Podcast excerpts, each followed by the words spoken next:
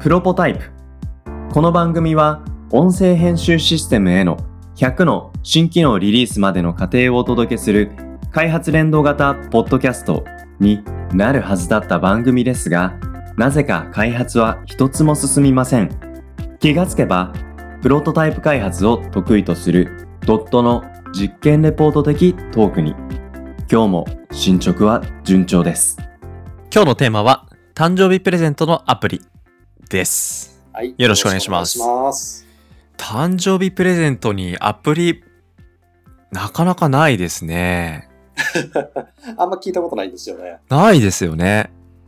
これ、あの、うん考えてる、考えてるというか、この話何でしたかっていうと、うん最近あの、ノンコーディングっていうのがはい流行ってるんだよって話を、なんか、うん過去のエピソードでもしたかなと思うんですけど、うんうんうんまあ、すごいあの、さらに、なんて言うんでしょうね、どんどんプロダクトが増えてきてるんですよ。そのプログラミングのコーディングしなくてもアプリが作れますよっていう、そういう仕組みそうです、そうです。はいで、まあ、ノンコーディングだけじゃなくて、うんいわゆるあのデザインツールとかでも、はあもう勝手にロゴとか、うんチラシとか作ってくれちゃうみたいなのがすごい増えていて、へえで、まあ簡単なウェブアプリとか、うんまあ業務システムとかはい作れちゃうんですよ。おーで、便利な世の中ですね本当になんか我々の仕事はちゃんと存続するんだろうかみたいな不安もありますけど、うんうんうんで、これをあの、この間たまたまなんですけど、うん IT 業界じゃない友人が、うんあの、会社で、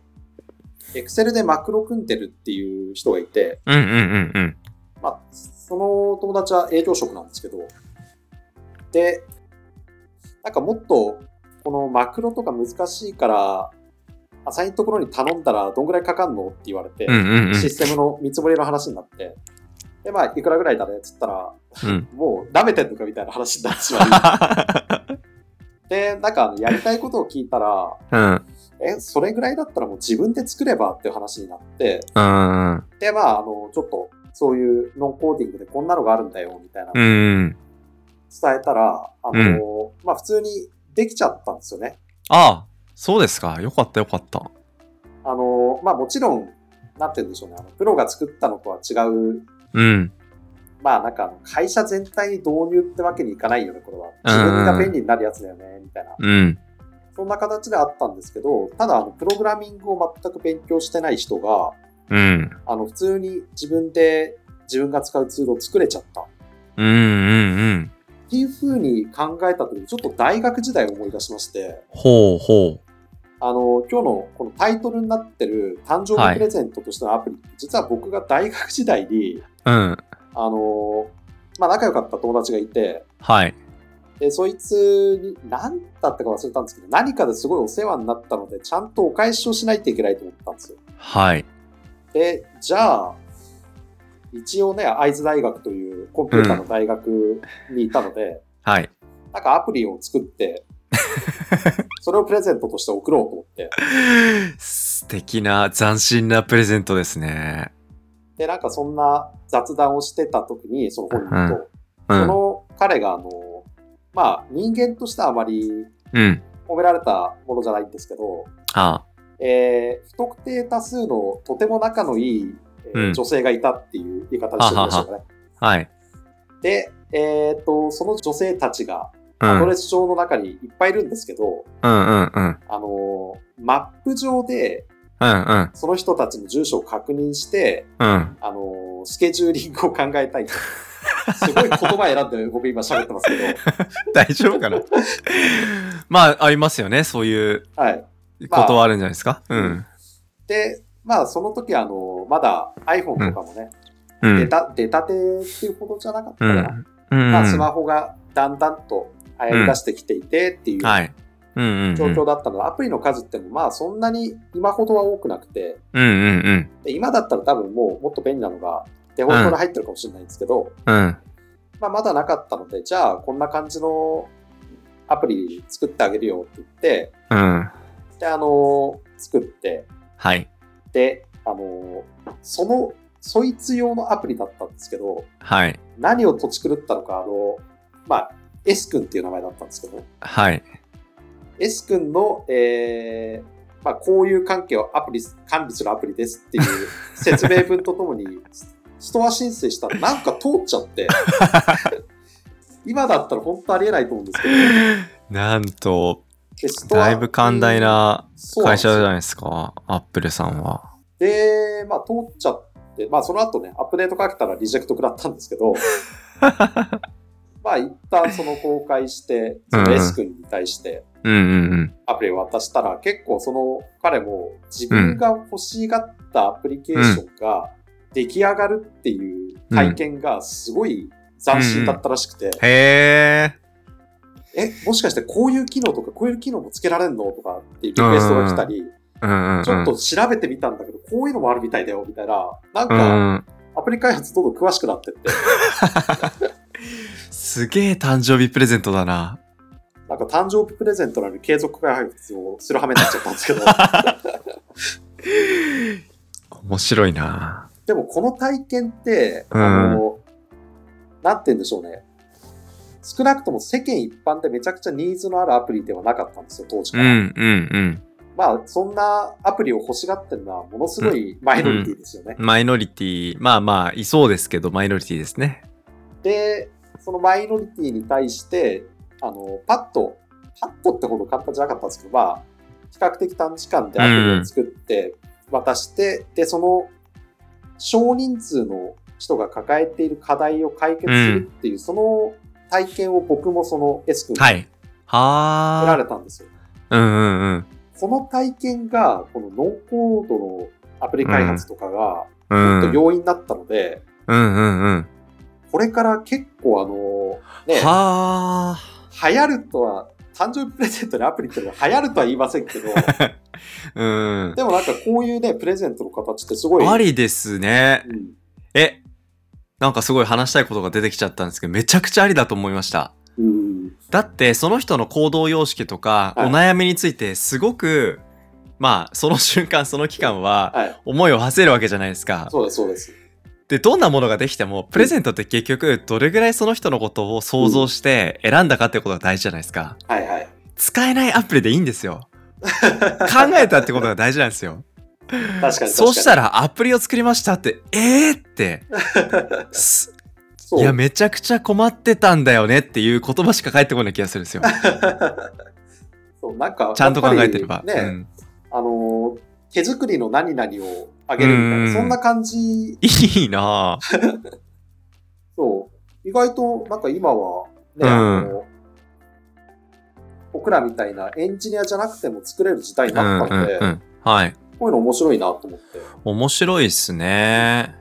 あー、あ浅井さん、僕、さっきのプレゼントアプリからこんないい話だと全く思わなかった です。ねえ。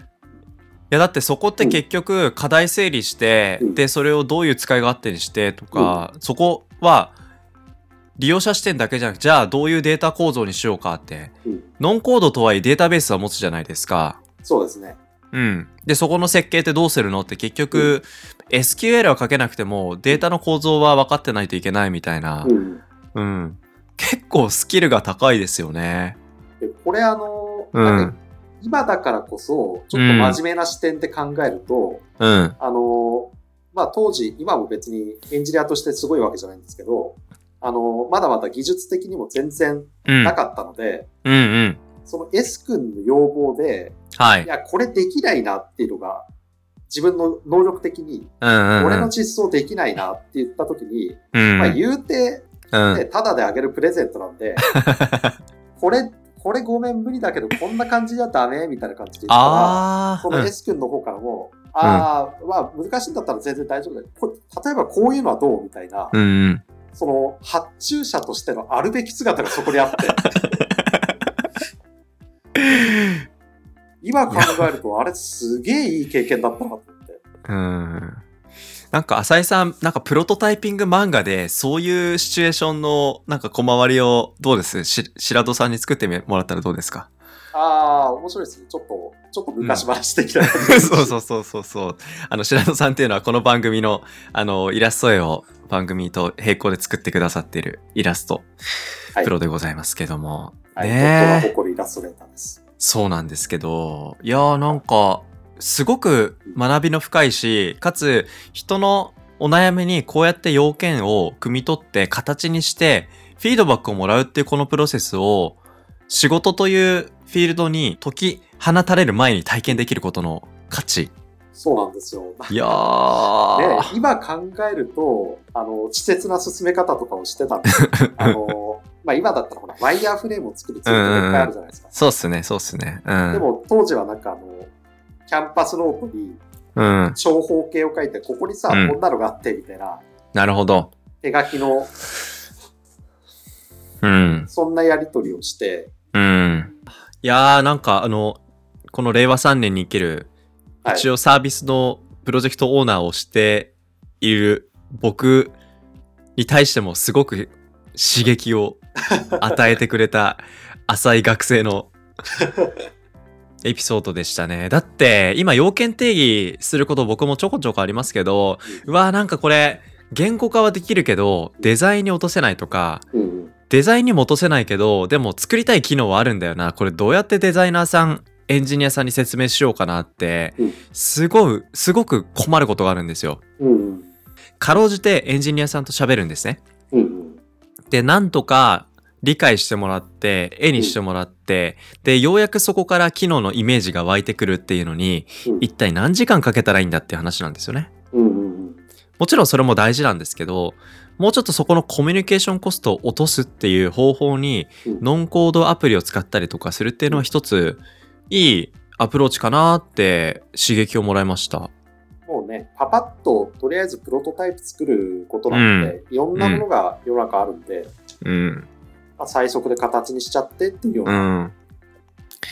なるほどなうん。なんかしみじみしちゃいま した。うん。そんな、そんなね、しびしびする話ではないんですけど。そうですよね。なんかちょっと僕も真面目に捉えすぎたなと思って反省してますけど。ねえ。まあでも、ノンコードアプリのトレンドですよね、やっぱりう。んうん。なんか普通の人がね、あの、なんだっけ、昔、戦略プロフィールとか、うんうん。魔法のアイランドとかっていう、アイモード時代の、うん。あの、ホームページ作成サービスみたいなのおー。があって、それで、はいまあみんなが簡単にホームページ作れるよっていうのはあったんですうんけど、うんまあそれがさらに今度はアプリになってきたりとかうん。、なるほど。なるほど。まあ、TikTok とかもある意味ね、あの、素人でも動画コンテンツ作りやすく、うん。発信しやすくっていうような形だと思うので、そうですね。うんうん。まあいろんな技術はどんどん民主化していくので、その中で、まあ誕生日プレゼントのアプリだっていうものをうん。作ってみても面白いんじゃないかなと思ういんうます。ん、いいですね。なんかコンテンツの作り方とか、こういうね、サービスの作り方っていうのが、日常の交友関係の間でも市民権を得ていくっていうのは、 うん、すごく楽しみな時代になってきたなと思いました。次、誕生日浅井さんに何プレゼントしてもらえるか、非常に楽しみなエピソードだなと思います。どうもありがとうございました。 はい、ということで、誕生日プレゼントのアプリについてお話をしました。ありがとうございました。ありがとうございました。